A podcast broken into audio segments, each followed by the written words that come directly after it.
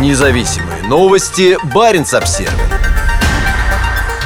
Олигархи Кольского полуострова зарабатывают больше всех. У собственников заполярных компаний по производству минеральных удобрений прирост благосостояния оказался самым высоким в России.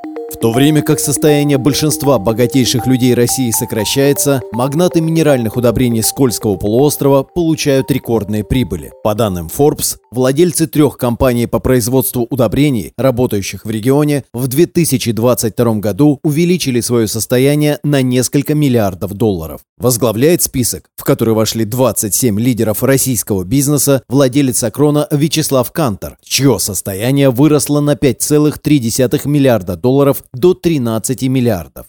На втором месте Андрей Гурьев, генеральный директор и акционер «Фосагро», чье состояние увеличилось на 4,2 миллиарда долларов до 11,5 миллиардов. На четвертом месте Андрей Мельниченко, владелец Еврохима. В 2022 году Мельниченко заработал 2,1 миллиарда долларов, и сейчас его состояние составляет 27,5 миллиарда долларов. Для всех трех магнатов производственные активы на Кольском полуострове являются ключевыми. Вячеслав Кантор и его Акрон владеют северо-западной фосфорной компанией, разрабатывающей месторождение Оленей ручей в центральной части полуострова. По словам генерального директора СЗФК Евгения Созинова, в 2021 году расположенный там горно-обогатительный комбинат произвел 1,25 миллиона тонн апатитового концентрата. По соседству с предприятием Вячеслава Кантора расположен расположены рудники и обогатительные фабрики Андрея Гурьева. По данным Фосагро, всего в 2021 году компания произвела более 10,5 миллионов тонн апатитового концентрата, сырье для значительной части которого добыто на рудниках Кольского полуострова. Империя Андрея Гурьева и его отца, тоже Андрея Гурьева, во многом построена на активах, конфискованных у Михаила Ходорковского и его банка Минотеп в начале 2000-х.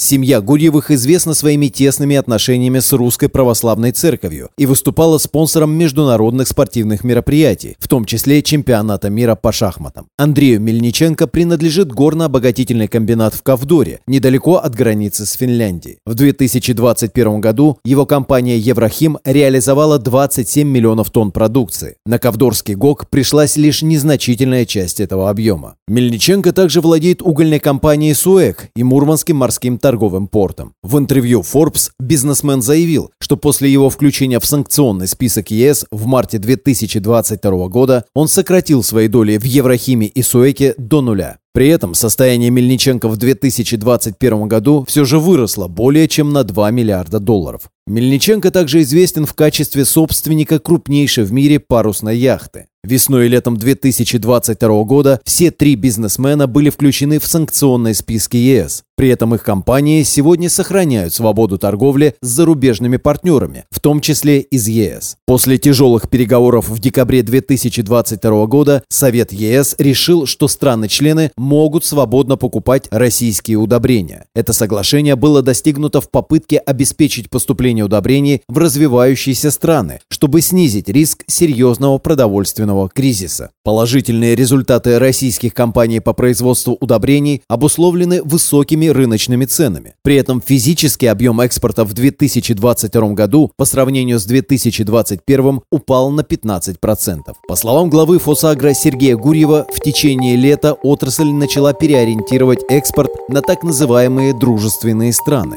Российский экспорт фосфорных удобрений в ЕС в 2022 году упал на 75% до 2 миллионов тонн. При этом, как сообщает Интерфакс, существенно вырос экспорт в Индию и на Ближний Восток почти на 100 и 50% соответственно. Независимые новости. Барин обсервис